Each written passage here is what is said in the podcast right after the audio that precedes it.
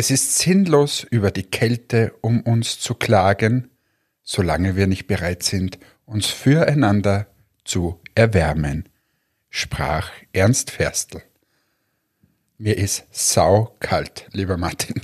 Guten Morgen, Hannes, und ich schließe mich dir an mir auch. Erwärme dich bitte für mich. Könntest du quasi den Heizkörper hier aufdrehen? Es hat minus sieben Grad draußen. Österreich ist ein einziger Kühlschrank. Eigentlich ein Gefrierfach. Ja. Ja, und dann kommt noch deine Kälte von dort mir gegenüber entgegen. Ja, Jetzt das- bin ich schon bei minus 17 Ich, ich, Grad. muss dir, ich muss dir leider sagen, so ist es, äh, wenn, der, wenn der Körper auf Saft nur noch läuft, dann ist es tatsächlich so, dass man mehr friert und äh, ja, da muss ich. Meine Füße waren letzte Woche die ganze Woche kalt. Also wirklich, der Martin und ich und der Rami äh, Mhm. haben eine sieben Tage Saftkur gemacht. Es hat uns allen gut getan. Rami habe ich noch nicht gehört seither, aber Jetzt brav durchgezogen. ja, super. Ähm, aber es war für alle, glaube ich, ganz gut und hat uns, wir fühlen uns besser. Aber Wir sind jetzt saukalt. andere Menschen. andere Menschen, aber saukalt war uns. Ja. ist richtig. Und ich habe ehrlicherweise gestern, als ich wieder das erste Mal was gegessen habe, dann mittags, muss ich ehrlich Was hast sagen, du gegessen? ich hatte gestern, also ich, ich mein veganer Monat beginnt ja jetzt. Ich bin ja jetzt vegan für, eine, für vier Wochen. Okay. Und äh, hatte gestern äh, Nudeln mit einer äh, Pilzsoße. Schwammerl, wie ihr sagt. Okay. Schwammerlsoße. Und muss sagen, ich habe nur die Hälfte der Portion geschafft. Danach war ich einfach satt.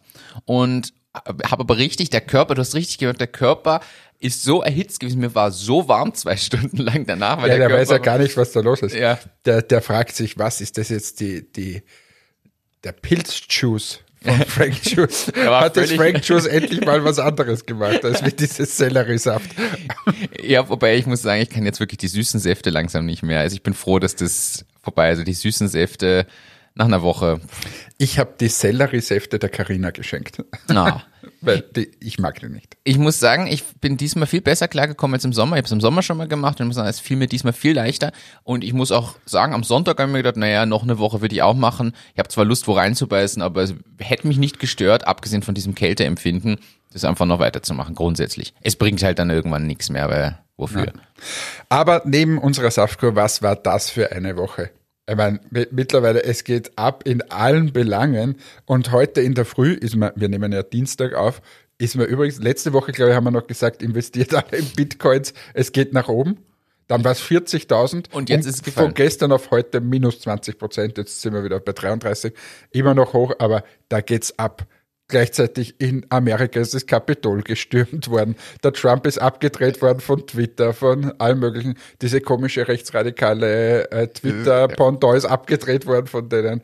Äh, es geht hier ab. Impfungen werden jetzt anscheinend doch durchgeführt in Österreich. Man hat sich äh, dazu entschlossen, den Kühlschrank mal aufzumachen und vielleicht doch zu impfen. Es geht nur, weil wir minus sieben Grad haben, sonst wäre es wahrscheinlich nicht möglich. Also, was diese Woche alles gebracht hat, das ist ja Wahnsinn. Zwei Minuten, zwei Millionen war, ich habe da eingeschaltet und bin fast vom Sessel geflogen, weil da waren welche da, die wollten äh, irgendwie ganz anderes äh, Geschäftsmodell. Ja. Also Investment, wo dann alle Investoren davor gesessen sind und sagen, ja, aber äh, wir, sind ja sollen, keine Bank. wir sollen jetzt hier Bank spielen oder was? Ja. Und, und, und, also diese Woche war ja voll unglaublich. Das stimmt. Ja, ich habe jetzt gar nicht mehr, siehst du, ich habe schon fast nicht mehr an zwei Minuten zwei Millionen gedacht. Ich habe mal gedacht, du hast nicht mehr gedacht ans Kapitol. Das- also daran, das habe ich schon wie sowieso, da schüttel ich nur den Kopf zu. Aber ja, rollen wir das Ganze doch einfach ein bisschen auf. Strukturiere es bitte. Der Host dieser Ja, Sendung. fangen wir, fangen wir mit dem, mit dem Twitter-Sperrt-Trump-Thema an. Wie siehst du das generell, dass sich Social-Media-Plattformen oder generelle Plattformen da, ich nenne es mal, einmischen, jetzt wertungsfrei gemeint, und quasi regulierend eingreifen? Ja, ich finde, dass es ein extrem schmaler Grad ist. Also es ist ein sehr schmaler Grad hin zur Zensur und man sollte da extremst aufpassen, ähm, ob man das äh, zensiert oder eben nicht. Aber, und jetzt kommt mein, aber ist meine persönliche Meinung, wenn die ganze Zeit auf diesen Plattformen wirklich nur Schwachsinn gepostet wird, alles Fake News bis zum geht nimmer und es überhaupt nichts mehr mit Realitäten zu tun hat, dann bin ich der Meinung, und dann ist noch auch so zu hinterfragen, geht das gerade noch? Aber wenn es dann hetzerisch wird und quasi gegen andere, andere aufzuhetzen, loszuschicken, eben Kapitol zu stürmen und so weiter, dann hört sich irgendwann der Spaß auf. Und ich glaube, das haben sich auch diese Plattformen äh, gedacht. Meinungsfreiheit ist ja gut, aber die endet einfach auch dort, wo es andere äh, verletzt. Und das ist in dem Fall, wenn, wenn du ein Kapitol stürmst ähm, und, und dann muss man auch damit rechnen, dass da was passiert oder da, gerade in Amerika, dass dann mal wer die Pistole aus, äh, auspackt und schießt, äh, dann ist es einfach verhetzen oder einfach eine Aufruhr starten. Und dann muss man auch damit rechnen, dass das einfach zensiert wird oder dass man es abdreht. Und da finde ich, sind wir teilweise einfach, müssen wir aufpassen, dass wir nicht zu liberal sind und andere verletzen durch das. Also Freiheit für jeden super, aber nur so weit, bis dass du den anderen einfach verletzt oder in dem seine Würde eingreifst oder was auch immer. Ja, von dem her äh, schließe ich da gleich an. Ich glaube, dass es auch gut ist, dass zum Beispiel dann auf rechtsextreme Sachen eingegangen wird. Also, dass diese App Palais da verboten wird, instant, weil sie merken, uh, jetzt shiftet es dahin und das ist nachweislich rechtsextrem, was dort gepostet und verbreitet wird, finde ich zum Beispiel super, dass da gleich alle Wird sofort abgedreht, ja. Und dass da, aber ich finde es auch irgendwie spannend, wie abhängig du von denen bist. Wie abhängig du einfach zum Beispiel, glaube ich, die ist auf einen Amazon-Server gelaufen äh, und Amazon dreht das einfach ab, finde ich super. Also, ja. Aber da, da siehst du mal, wie, wie, oder jetzt beim Trump auch, der hat jetzt kein Sprachrohr mehr. Das Dem stimmt. wurde sofort das ganze Sprachrohr abgedreht. Und, und ich habe mich ja bei Telegram angemeldet, weil ich ja ein Freund bin, dass ich auch mitkriege, was so ist. Ich, ich versuche, meine Augen nicht zu verschließen. Und, jetzt bist du in der Xavier Naidoo-Gruppe. Nein, ich habe mich in die, in die Michael Wendler-Gruppe hineingegeben. Also, Ehrlich? Ja. Was da für Blödsinn den ganzen Tag daherkommt. Ich muss mich jetzt dann auch wieder abmelden, weil, weil mein, mein Telefon klingelt den ganzen Tag. Der postet den ganzen Tag so viel Scheiße. Es ist unpackbar. Nämlich wirklich ausnahmslos Blödsinn. Da gibt's kein einziges Posting, wo du sagst, naja, okay, da kann man drüber nachdenken. Nichts, null, zero. Und der Typ, ich, ich, ich habe den, ich folge dem übrigens auch auf, auf Instagram, weil ich das so lustig finde, so einen doofen Typen zu folgen. Aber äh, ich, ich bin wirklich schon oft davor gesessen, wo ich so auf diesen, dass man ihm eine Direktnachricht schickt und wollte ihm schon schreiben, meinen Sie das ernst? Ist es wirklich so? Der hat doch irgendwann mal Erfolg gehabt und ist irgendwie nach oben gekommen. Das heißt, der muss doch ein paar Zwetschgen beisammen haben im Kopf. Meint der den Schwachsinn ernst? Das gibt es doch Das nicht. frage ich mir aber eh bei einigen. Aber auch bei. Xavier Naidoo oder bei diesen Attila Hildmann oder Ja. wie diese alle sind, haben die wirklich sämtliche Irgendwo sind die Sicherungen da rausgebrannt. Ja, haben die das ab, nämlich einfach alles zu negieren. Aber ja, aber da, da kommen wir, da könnte man jetzt einen Politik-Podcast, aber ich schaue mir auch äh, in Österreich da die Diskussionssendung an, sitze davor und, und schlage mit dem Kopf auf die Tischkante auf, weil ich mir denke, also es gibt's ja gar nicht, was da teilweise ge, ge, gesprochen wird. Das stimmt. Ja, da, ehrlicherweise verfolge ich das viel zu wenig, aber weil ich mir auch nur denke, okay. Eh, aber ich versuche es quasi, ich versuche, jetzt könnte man fragen, ja, warum äh, folgst du dem Michael Wendler da? Ich möchte einfach auch wissen, wie sozusagen diese Gesellschaft tickt äh, und was die da so reden. Und ganz ehrlich, wenn du jetzt selber ein bisschen äh, labil bist und du folgst dieser Gruppe, also ich zeige das dann nachher, es ist abartig. Es ist abartig, was die für einen Schwachsinn da reinschreiben. Und, und den ganzen Tag geht's dahin. Die glauben ernsthaft noch, dass der Trump die Wahl noch gewinnt. Jetzt, der Boah. kann, äh, also und lauter so Sachen. Jetzt ist der quasi schon abgewählt. Da geht's ja nur mehr, dass wir jetzt dieses Prozedere haben. Die glauben ja immer noch, der gewinnt die Wahl. Also lauter solche Sachen. Den ganzen Tag geht's so dahin. Ja, ich habe das, ich hab das auf Facebook, ehrlicherweise habe ich ein paar Leute drin, die da auch lauter ja, Verschwörungstheorie, Blödsinn posten und das merkt man gerade in, seit Corona wird es immer mehr. Ist ja so ein Beschleuniger dafür. Und ich habe es auch drin gelassen, obwohl ich schon mehrfach überlegt habe, sie rauszulöschen, weil ich mich jetzt so über die Leute, die Postings ärgere. Und wenn dann denke, was ist denn da falsch? Aber andererseits ist einfach interessant zu wissen, genau wie das aus, was geht denn da eigentlich vor? Na, und was glauben die wirklich? Und da, da kommt, ich glaube, wir haben eben mal über den Film The Social Dilemma gesprochen. Äh, auf Netflix oder wo war das? Ja. Äh, ähm, und, und es ist einfach, mir kommt vor, die leben in ihrer eigenen Bubble. Und da wird auch auf Facebook nur mehr das angezeigt, was, was sie einfach glauben. Und somit fühlen sie sich wohl, weil es relevant ist für sie. Und die glauben das echt. Dass das, und, und das ist auch die Leute, die da in dieses Kapitol stürmen, die glauben ja echt, dass der Trump betrogen wurde und es müssen sie ihm helfen und so weiter. ähm, weil sie in ihrer Bubble da drin sind. Und da muss man schon sagen, kommen wir wieder zum Anfang der Frage zurück, da haben soziale Medien schon eine große Verantwortung. Und ich finde, in vielen Bereichen funktioniert es auch schon immer besser. Also zum Beispiel, wenn irgendwie Terroranschlag ist und so weiter, haben die das meiner Meinung nach relativ äh, zackig beisammen, dass sie diese Videos hier rauslöschen mhm. und so. Ähm, was ja auch nicht so einfach ist, wenn das so zehntausendfach verbreitet wird. Aber ja, jetzt kommt halt diese politische Komponente und bin gespannt, weil ja natürlich WhatsApp eine Flucht jetzt hat von ganz vielen Leuten, die jetzt zu Elon Musk hat er gesagt, seid nicht mehr auf WhatsApp, geht's zu äh, Signal, wie das heißt. Ja. Ähm, ja, also da passiert jetzt gerade ganz viel und bin gespannt, was da überbleibt und, und was die Diskussion so bringt.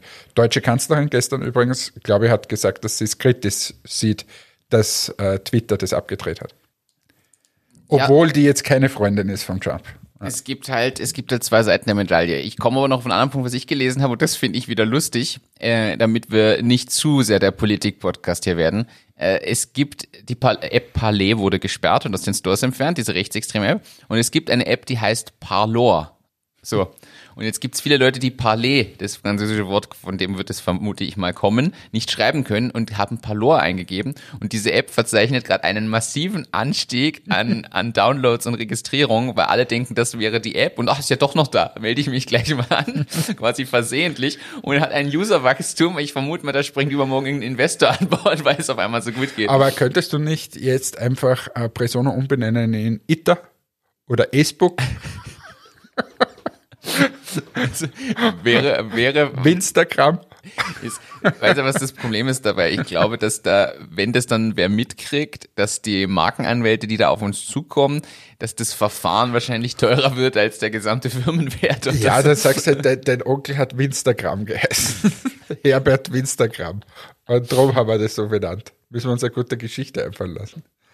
Nein. ich switche das Thema es gibt die nächste Dating-App, die an die Börse geht. Schon wieder, es geht das wieder los. die Frage ist, wie viele Dating-Apps und Plattformen braucht es noch, die an die Börse gehen? Also ich, ich bin da irgendwo so langsam. Was geht jetzt an die Börse? Äh, Bumble. Sind das? Ist eine Dating-App und zwar eine, wo man auch so matcht, wie bei Tinder oder anderen, anderen Plattformen. Aber die Person, die zuerst schreiben muss, ist die Frau. Okay. Äh, unterscheiden wir mal hier in diesem Podcast, ordnen wir die, diese Apps mal ein. Es gibt die reinen Sex-Apps. So. Ja, ich würde ja nicht nur Apps, sondern auch Plattformen nennen, weil manches ja, funktioniert Plattform. ja gar nicht als App, weil du kannst ja zum Beispiel Casual Dating darfst du nicht als App machen. weil Casual Dating schon wieder. Na, wenn es nur um das eine geht. Ah, das ist, okay. Aber äh, gut, also es gibt das, die, ordnen wir das mal, diese Plattformen, wo es nur um das eine geht, Casual Dating. okay. Nummer zwei, es geht tatsächlich um Beziehungen. Weil das, ich glaube ja ganz fest dran, dass das äh, auch viel bringt, weil da kann ich einstellen, so ich, ich gehe gerne Skifahren, ich mache gern das und jenes und so weiter. Und dann findest du sicher Leute, die ein, einfach ein, ein mehr Bezug zu deinen Hobbys zum Beispiel haben und vielleicht das dann glücklicher ist. Kann sein. Ja. Ähm, das ist sicher einfacher, als wenn du in eine Bar gehst und sagst, hallo, wer bist denn du? Und sie sagt, ja, ich gehe nicht gern Skifahren und bin, weiß nicht, wie, wie heißt. So. Also da, das hat schon Berechtigung und das andere hat natürlich auch Berechtigung, aber da geht es halt nur um Sex. Was ist dieses Bumble? Ist es in dem, sagen wir jetzt mal, Kennenlernen oder wie nennen wir das? Wie heißt das? Normales Dating, nicht Casual Dating, sondern es geht mehr, also ich glaube, es geht mehr Richtung Tinder. Also Casual Dating Sex. In die, naja, nee, aber Tinder ist ja nicht der, also viele, ich kenne viele Pärchen, die auf Basis von Tinder entstanden sind. Ja, eh, weil sie vorher miteinander geschlafen haben. Das ist nicht überall, das, du pauschalisierst da extrem. Ja, ich bin nicht auf den gibt halt, Es gibt aus, halt auch noch die Plattform, wo es wirklich nur ums Vögeln geht. Entschuldigung, den Ausdruck, aber das muss ich nicht mal piepsen, als das schön. Äh, und die gibt's halt auch noch und da ist es ja nicht, es kommt ja drauf an, wie der Nutzerkreis wird, aber es geht eher so in die Und was hat das für einen, also der, der USP ist, dass die Frau sich meldet? Du, du, du matcht, also beide matchen, du musst quasi ein Match haben, aber die erste Person, die schreibt, ist die Frau. Was es ja von allen anderen Plattformen unterscheidet, wir haben das ja schon mal beleuchtet, dass Frauen ja zig Unmengen von Nachrichten kriegen und gar nicht mehr wissen, wo sie zuerst zurückschreiben sollen und dann viel so, hey, hallo, hm. Und so entscheidet die Frau, will ich wirklich in Kontakt treten. Was schon mal diese, diese Flut natürlich an Nachrichten für die Frau reduziert. Für einen Mann natürlich vermute ich, ich kann selbst nicht aus Erfahrung sprechen bei der App, vermute ich aber mal sehr hart, weil selbst wenn du da irgendwie zehn hast, vielleicht schreibt er nur eine. Ja, da, da stell dir mal vor, du sitzt da davor und, und wischt bei 150 da irgendwie, dass du die willst und da meldet sich keiner. Aber stell dir vor, du wischst bei Tinder 150 Mal nach rechts und hast nie ein Match. Das ist dasselbe Prinzip. Ja, stimmt. Das ist auch bitter. Ja, Ähm, aber kann, was macht das eigentlich mit dem Mann? Sind wir Männer dann nicht arm? Es, ich glaube, psychologisch wäre das interessant mal zu untersuchen. Ich kann mir schon vorstellen, dass das so eigentlich ja indirektes Cybermobbing ist, ohne dass das die Leute aktiv machen, aber es entsteht ja so eine Art Gefühl dadurch. Ist schon bitter, Wir haben aber ja, wie, wir, wie wir damals in Jesolo waren, haben wir ja mit Ralf auch mal gesprochen, machen wir ein, ein Tinder-Profil, wo alles perfekt ist. ist quasi, wo, wo du als Mann perfekt du, du mit Tieren herumspielst und, und oder ein, ein, ein Instagram. Instagram, wo wir gesagt haben, ich sitze gerade in meinem Lieblingscafé in, in Venedig. So, so. und, und, und, Ich war bei denke, Lorenzo zu Besuch. und denke drüber nach, wie, wie ich arme Tiere retten kann. Just casual things. äh, ja, So. aber was da noch fehlt in deiner Einordnung ist übrigens in dieser äh, höherwertigen Plattformebene sind ja diese Psychoanalysen. Da machst du ja so Tests, da bezahlst du ja sogar für, dass du ein Psychoanalyse-Profil kriegst und auf der Basis dann gematcht wirst. Also da geht's noch, noch viel, viel weiter. Ich glaube, dass zum Beispiel eine, eine, also bei, bei so Plattformen, da zahlt man ja dann teilweise und gar nicht so wenig. Und das gibt dann eine gewisse natürliche Selektion. Absolut. Und ich habe noch, ich habe ja, Links dazu. Du hast das Thema jetzt groß gemacht. Es ist so. Ja, es ist so ein Blödsinn. Ich habe einen Artikel gefunden, da stand sowas ähm, sinngemäß, äh, intelligente, sympathische Männer werden ein rares Gut im Datingportal, so ungefähr war der Titel. Und da ist es auch mit Statistiken belegt, dass quasi der gebildete Mann äh, der eben nicht nur posiert oder nur das, der die schnelle Nummer will, immer weniger wird. Äh, Primär äh, ist das auch ein Riesenproblem in den USA, aber generell global gesehen im Datingmarkt ist das tatsächlich ein Problem, dass da weniger Männer wirklich langfristig ernsthaft versuchen und auch was auf dem Kasten haben. Das heißt, ein gewisses Bildungslevel, gewisses, also das, das Gesamtpackage stimmt quasi. So wie bei uns beiden. Ich glaube, es ist besser, wir verlassen dieses Glatteis hier. Ja. Aber war eine, eine spannende. Also geht an die Börse. ja, ist jetzt an die Börse. Übrigens, der, der, äh, der, der, der Musk ist jetzt der reichste Mann der Welt. Stimmt, das war auch die Woche. Musk ist reichster Mann der Welt. Aber nur durch die Aktien. Das ist ja immer das Spannende, nur der Aktien. Aber was wäre, ich frage mich immer, kann der jetzt die Aktien verkaufen? Kann der jetzt, ich glaube, der kann das gar nicht. Naja, er, Also stell dir mal vor, jetzt ist er so reich und denkt sich, wow, super, jetzt bin ich so reich, jetzt bin ich der reichste Mann der Welt, das wollte ich immer schon mal, jetzt verkaufe ich. Wo geht denn der hin? Geht der dann zur Raiffeisenbank und sagt, hallo, ich möchte gerne meine Aktien verkaufen? Oder wohin geht denn der? er, er, das, ist, das ist ja gar nicht einfach. Entweder, wenn er es an einen Übernahmekandidaten macht, muss er sogar an die Börsenaufsicht, weil der hat ja signifikante Anteile, glaube ich, noch. Die Frage ist eher, ob es genug Käufer gäbe, um alle seine Anteile. Wenn er jetzt einfach sagt, er offeriert alle seine Aktien, egal wer die kauft, Die Frage ist, darf er das überhaupt? Oder würde das den Aktienkurs dann so beeinflussen, dass, weißt, also Es ich, ich glaube, du ist- bist da total mitgehangen. Das, bringt dem irgendwie gar nichts. es ist nur auf dem Papier. Ja, und ich glaube, es bringt ihm gar nichts. Also ja, man muss sich jetzt keine Sorgen machen wahrscheinlich. Aber ob ihm das wirklich was bringt, da bin ich mir unsicher. Ist ähnlich bei Jeff Bezos. Wahrscheinlich. Wobei der wird sich Ausschüttungen geben. Ja, das gibt's schon lang genug und ist groß genug, aber ja, Ah, das, das sind Probleme. das sind Probleme. Ich komme aber zu was ganz anderem. Ich switche jetzt hier völlig.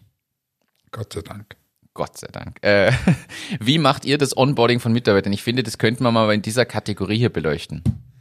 Step by step legst du los.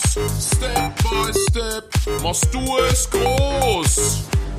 Und zwar ganz konkret hat bei uns gestern, also heute ist Dienstag für alle, die sich wundern, warum wir irgendwie so komisch sind. Es ist Dienstag und äh, nicht Mittwoch und es ist Dienstagmorgen. Äh, bei uns hat gestern am Montag ein Praktikant angefangen im Development und durch das habe ich mir gedacht, na, wir könnten eigentlich ja mal über das Thema Onboarding von Mitarbeiterinnen sprechen, denn das ist ein Thema, was man durchaus mal beleuchten sollte, weil nur weil jemand anfängt, heißt es nicht, ja, der sitzt dann da und macht einfach, sondern es gibt ja einen gewissen Onboarding-Prozess, wo jemand das lernt und du hast das ja jetzt auch gerade frisch durch oder erlebst es gerade mit, mit euren neuen Leuten. Und deshalb dachte ich mir, vielleicht können wir da ein paar Tipps geben und du erzählst mal, wie du das schon erlebt hast früher und wie ihr das macht.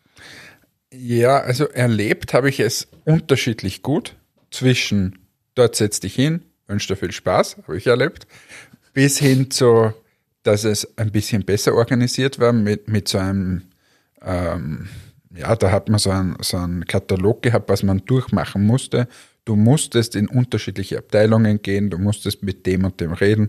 Der hatte dann quasi dieses abgehakt oder unterschrieben und dann zum nächsten. Das fand ich eigentlich am Anfang ein bisschen komisch, aber, aber es war super, weil du die ganze Firma kennengelernt hast und mit jedem einen Termin ausgemacht hast und so weiter. Ist halt eher in größeren Unternehmen.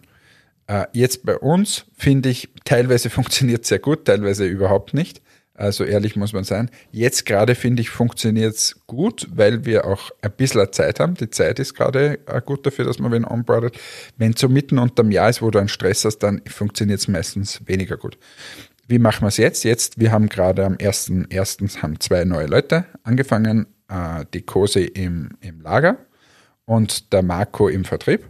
Und im Lager ist es so, dass man also ich die erstens einmal begrüßt habe in der Früh, wie sie gekommen ist und einmal einen Kaffee getrunken habe und ein bisschen geplaudert habe und geschaut habe, dass der einen guten Start hat. Und dann hat sich die Anna äh, drum angenommen und quasi zeigt ihr jetzt die einzelnen Schritte, hat der Ansprechperson mit der Anna und wir unterstützen sie, wo es nur geht, versuchen sie überall mitzunehmen und so weiter. Das ist manchmal im Lager äh, bei der Kurse. Und beim Marco ist es so, dass ich, ähm, der ist jetzt in der zweiten Woche und der da, da versuche ich tatsächlich sehr viel präsent zu sein für ihn.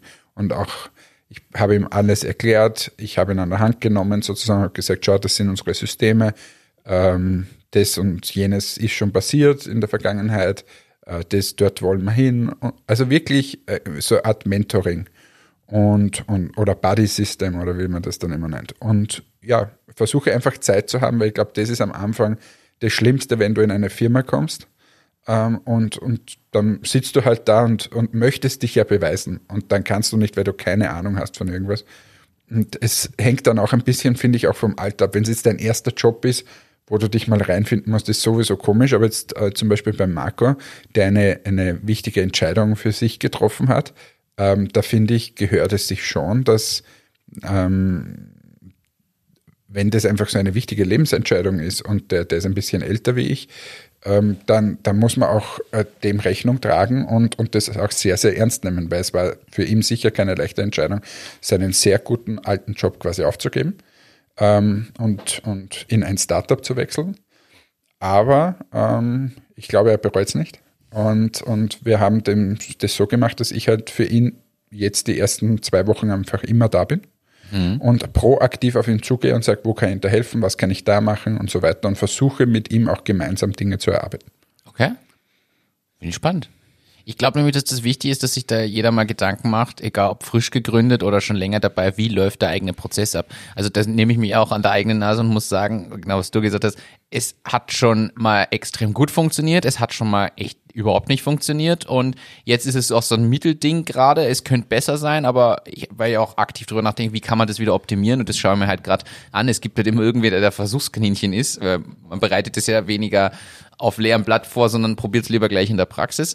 Und ich glaube, dass man den Tipp mitgeben kann, dass jeder sich dazu mal Gedanken macht, vielleicht eine Art Checkliste macht, was sind denn die Themen, weil das fängt ja an, wie du sagst, beim Begrüßen und dem gemeinsamen Kaffee bis zum Vorstellen der Leute, die dort noch arbeiten und was die so machen. Ich glaube, dass gerade jetzt in diesen Zeiten, wo viel Remote und mit Homeoffice trotzdem ist, das noch mal schwieriger ist.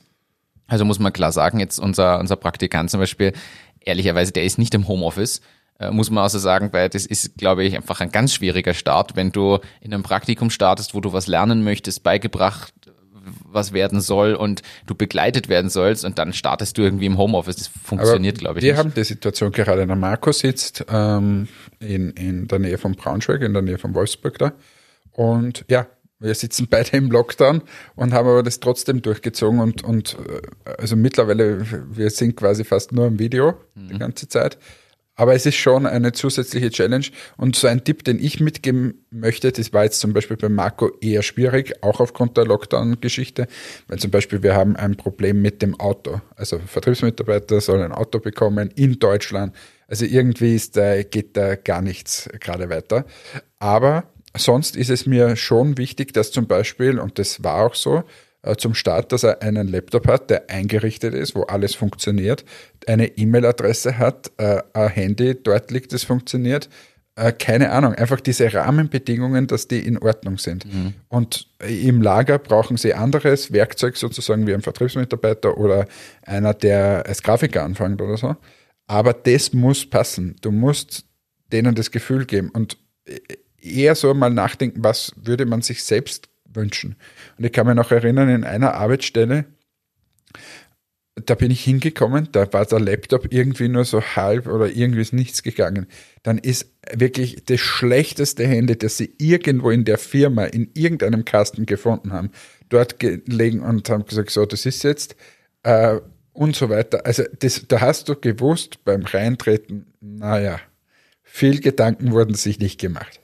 Und recht interessieren tut es nicht. Und ich habe mal gelesen, irgendwo, ist aber Halbwissen jetzt wieder, aber dass es extrem auf den Start drauf ankommt, ob man in einer Firma bleibt und wie lange man in einer Firma bleibt.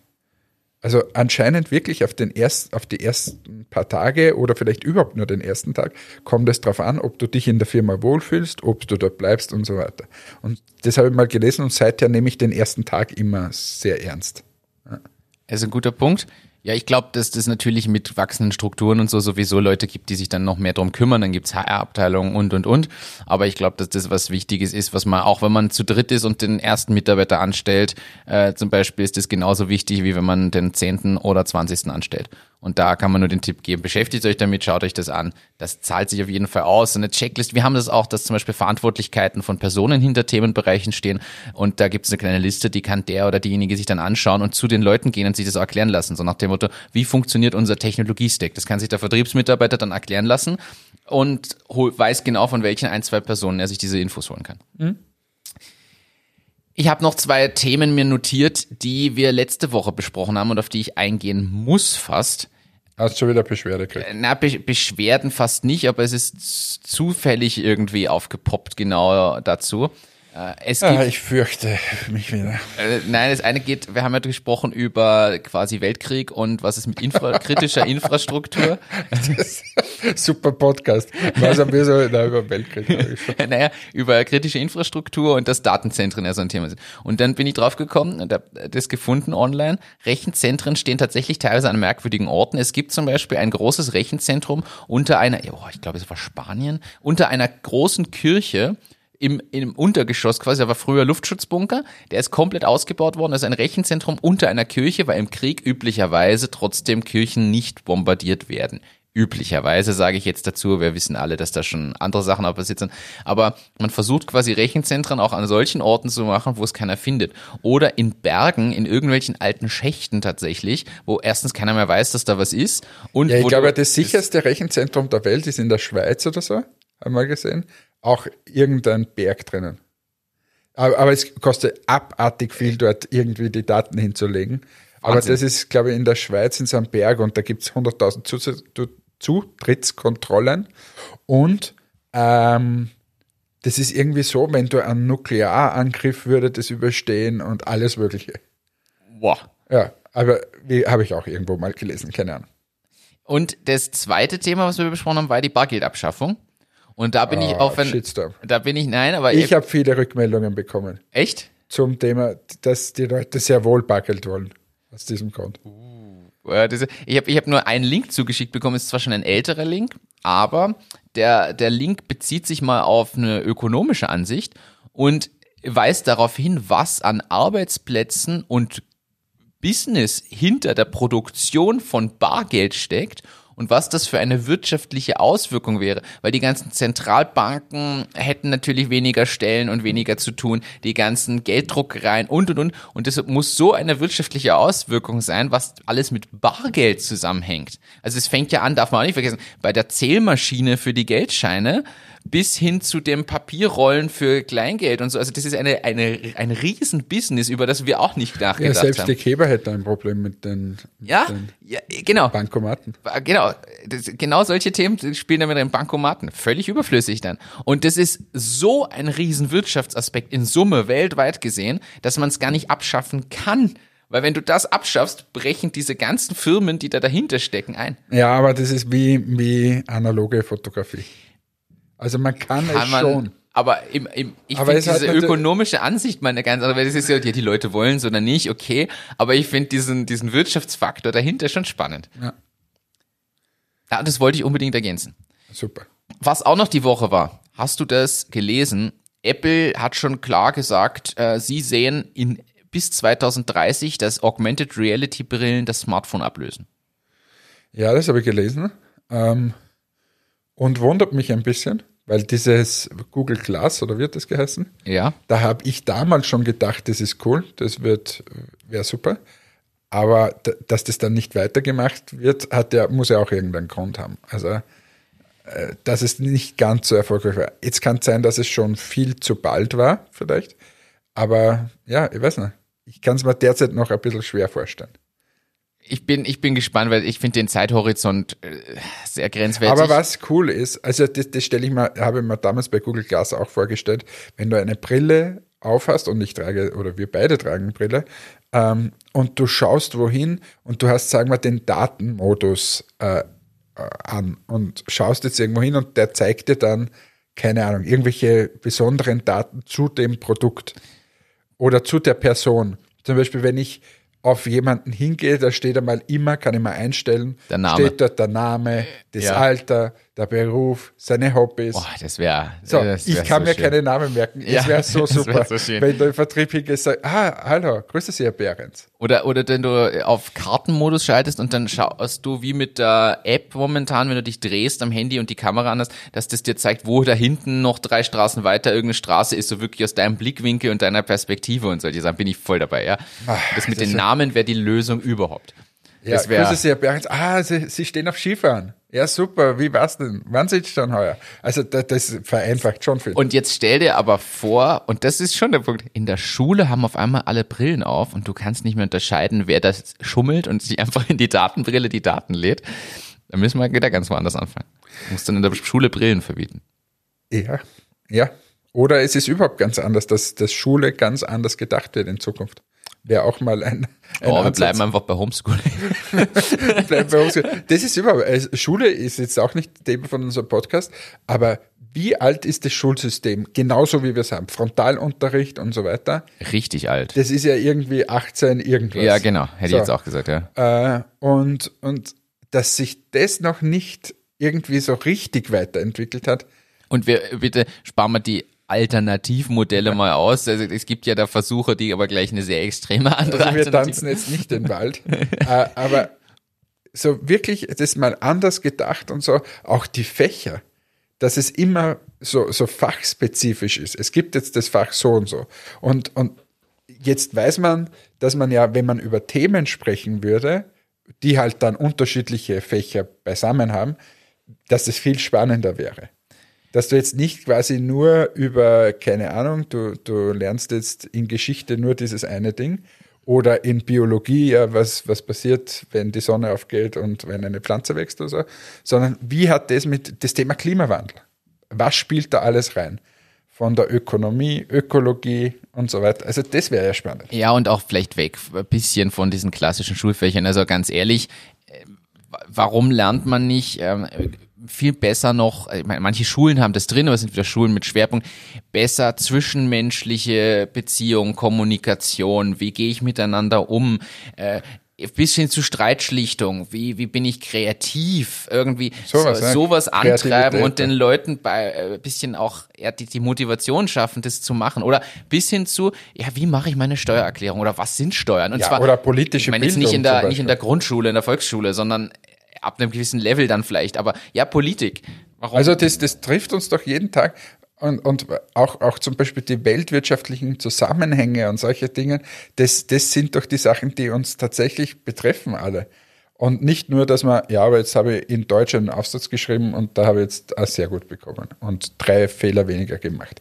Auch das wird ja immer bei, bei Autokorrekturen und so weiter, wie wichtig ist es noch und so. Jetzt ist mir schon klar, dass es wichtig ist, dass man Deutsch kann, aber, aber die Rechtschreibung, wenn das sowieso immer ausbessert und so. Also es ist spannend, wie sich das eigentlich verändert. Ähm, ja, gibt es eigentlich noch Tafeln? in der Schule noch unter- mit so einem Tafelschwamm, Da sind wir beim nächsten, da sind wir bei, Musstest du das auch immer machen? Ja, da das- gehst hin. Also, wer das in der Hand hatte, der, der braucht keine Angst vor Corona. das nicht. Da waren mehr Viren drauf, als wie ganz Corona bringt. das stimmt. Und es gab ja dann, da, also man hat ich, wobei ich fand es schön, wenn die Tafel richtig sauber war, ich Oh, so geil. Da, da, da gab es ja dann die Leute, die so richtig so, so sicher du, du warst so einer. Manchmal, Der, der ja. dann so richtig den Schwamm ausgewaschen hat, damit ja keine Kreide mehr Ja. drin ist, damit nachher nicht so Schlieren drüber sind. Ja. Und Aber dann habt ihr immer. so einen Abzieher gehabt. Na, haben wir nicht gehabt. So Abzieher und dann noch das Tuch und das Tuch noch.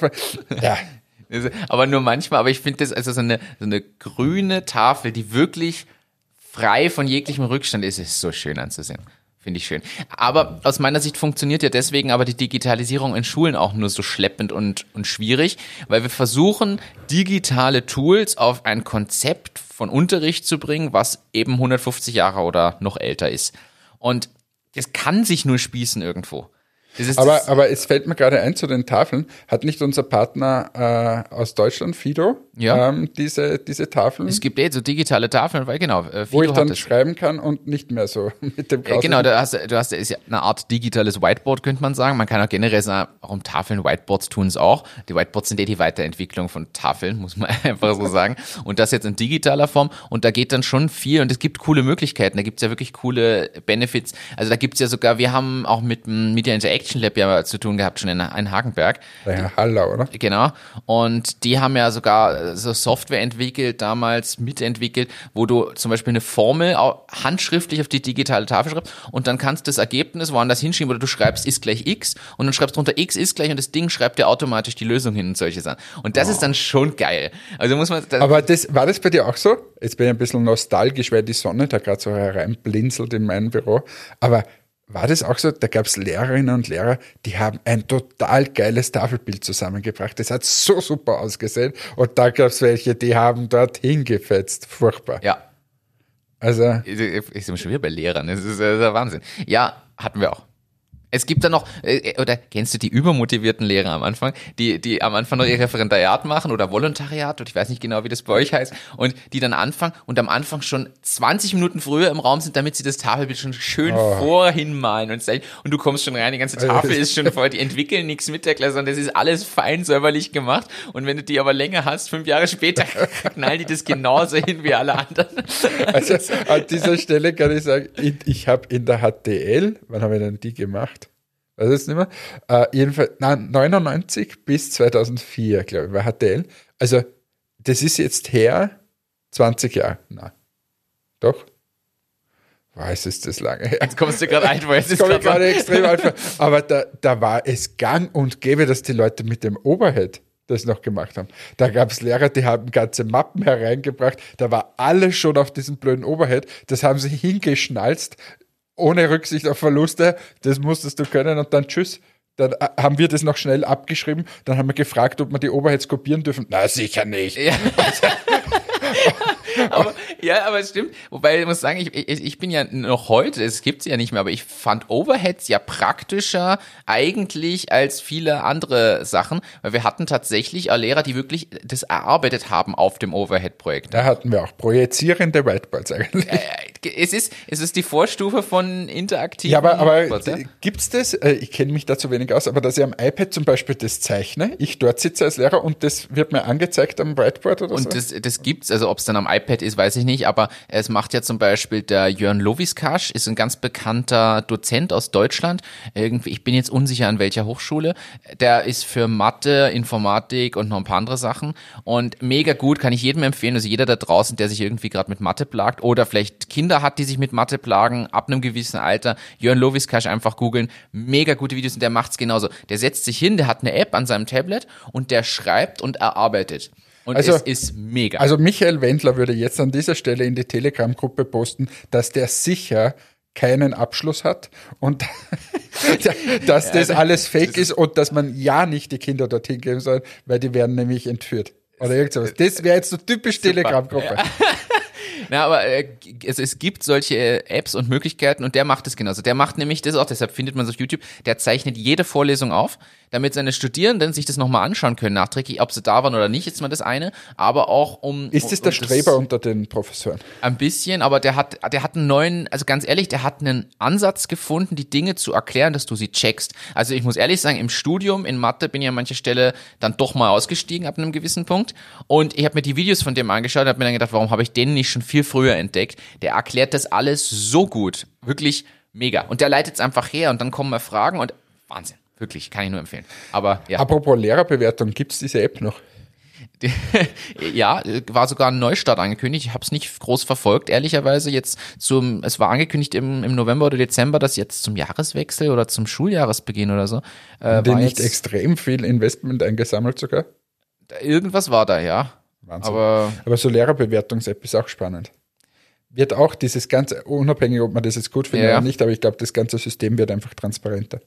Wa- was ich gut finde, Was grundsätzlich. grundsätzlich gut ist, weil wir hatten ja da wirklich so viele wirklich schlechte und gescheiterte Menschen.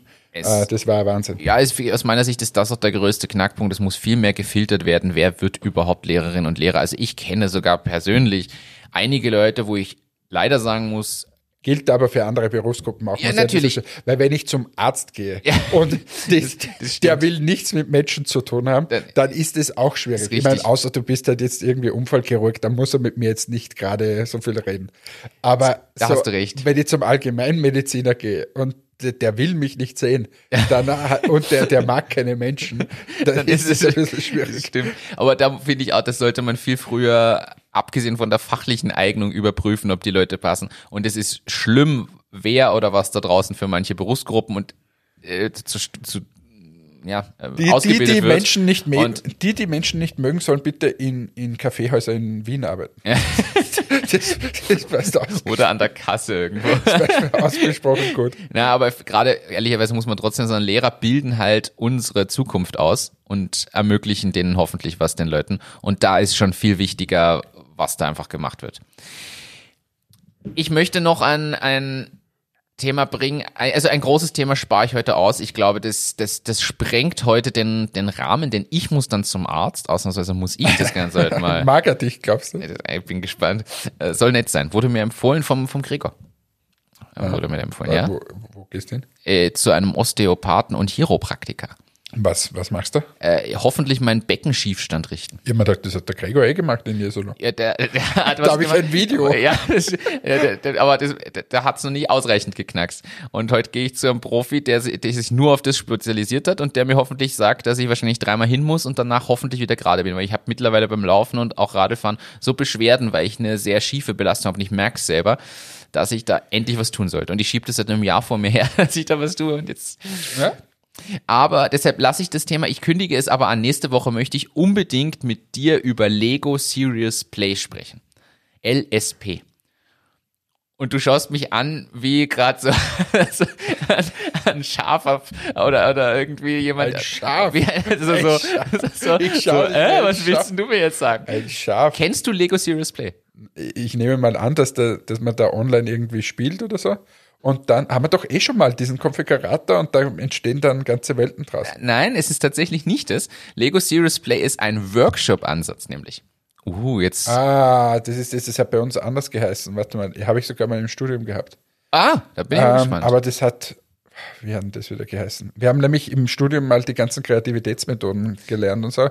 Und da, da so spielerisch, das, ob's, ich glaube, es war nicht mit Lego, aber so spielerische äh, Erarbeitung von Themen. Gibt es übrigens geile äh, Kreativitätsmethoden, äh, Synektik zum Beispiel ist so eine. Kennst du das? Sagt Wo nix. du, wo du aus der Natur äh, Analogien schaffst. Also zum Beispiel der Lotusblüteneffekt, den es jetzt bei irgendeiner Autowaschstraße oder bei Lacke oder so gibt, kommt aus der Synektik-Geschichte. Die ist jetzt, also da, da folgst du einfach unterschiedlichen äh, Regeln in dieser Kreativitätsmethode ähm, und, und dann kommt hoffentlich ein gutes Ergebnis raus. Ist aber nicht ganz so trivial. Also und da, da, in unserem Studium hat man gemacht von, ich sage jetzt mal, äh, Brainstorming hin bis zu einer Synektik und da gibt es andere auch noch.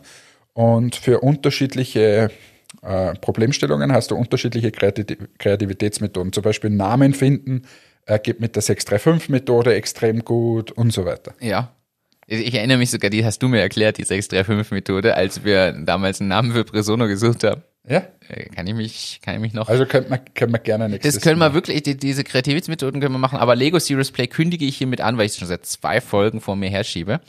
Und, aber jetzt ehrlich, Frage. Ja. Warum bringst du dann so einen Blödsinn mit irgendwelche Dating-Apps und nicht sowas Sinnvolles? Fragezeichen.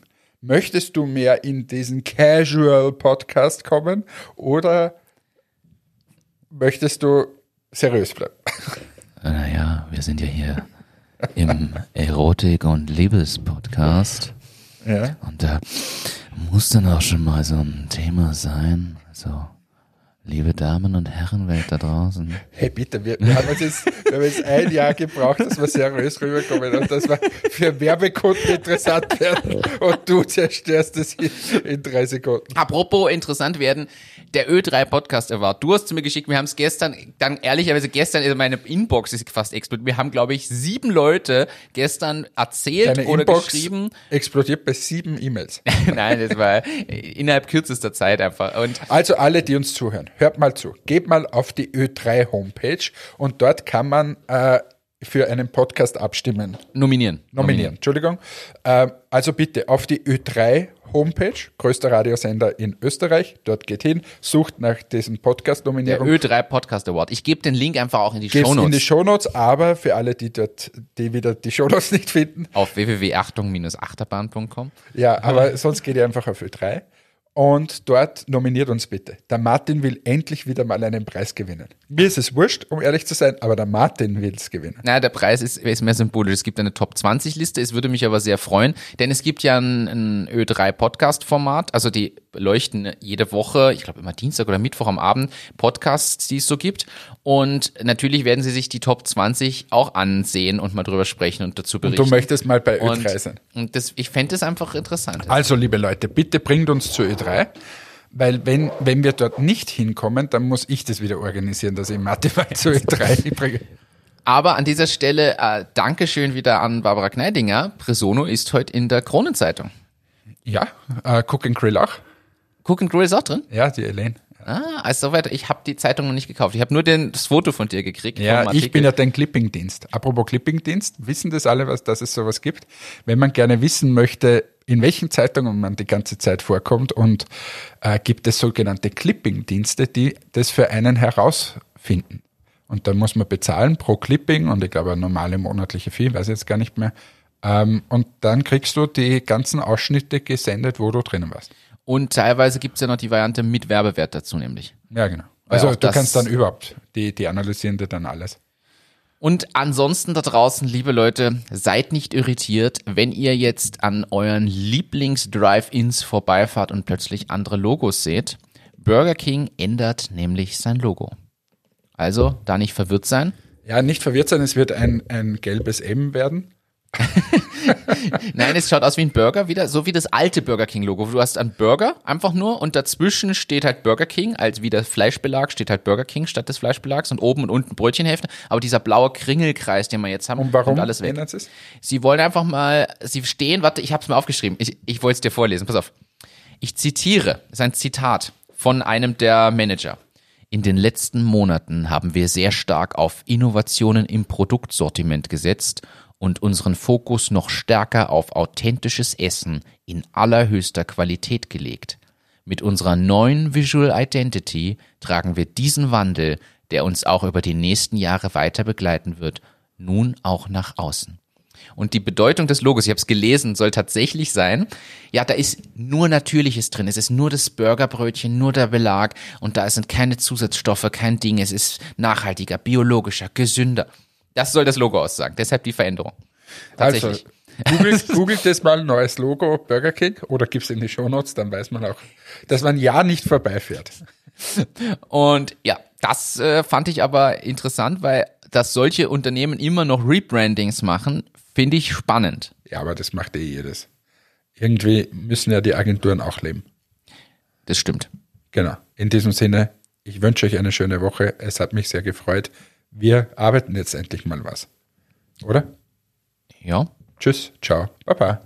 Bis zum nächsten Mal. Danke fürs Einschalten. Auf www.achtung-achterbahn.com findet ihr unsere Shownotes. Schaut gerne mal vorbei. Ansonsten auf Instagram unter Achtung-Achterbahn auch zu finden. Wir freuen uns auf euren Besuch. Danke fürs Einschalten. Bis zum nächsten Mal. Ciao, ciao.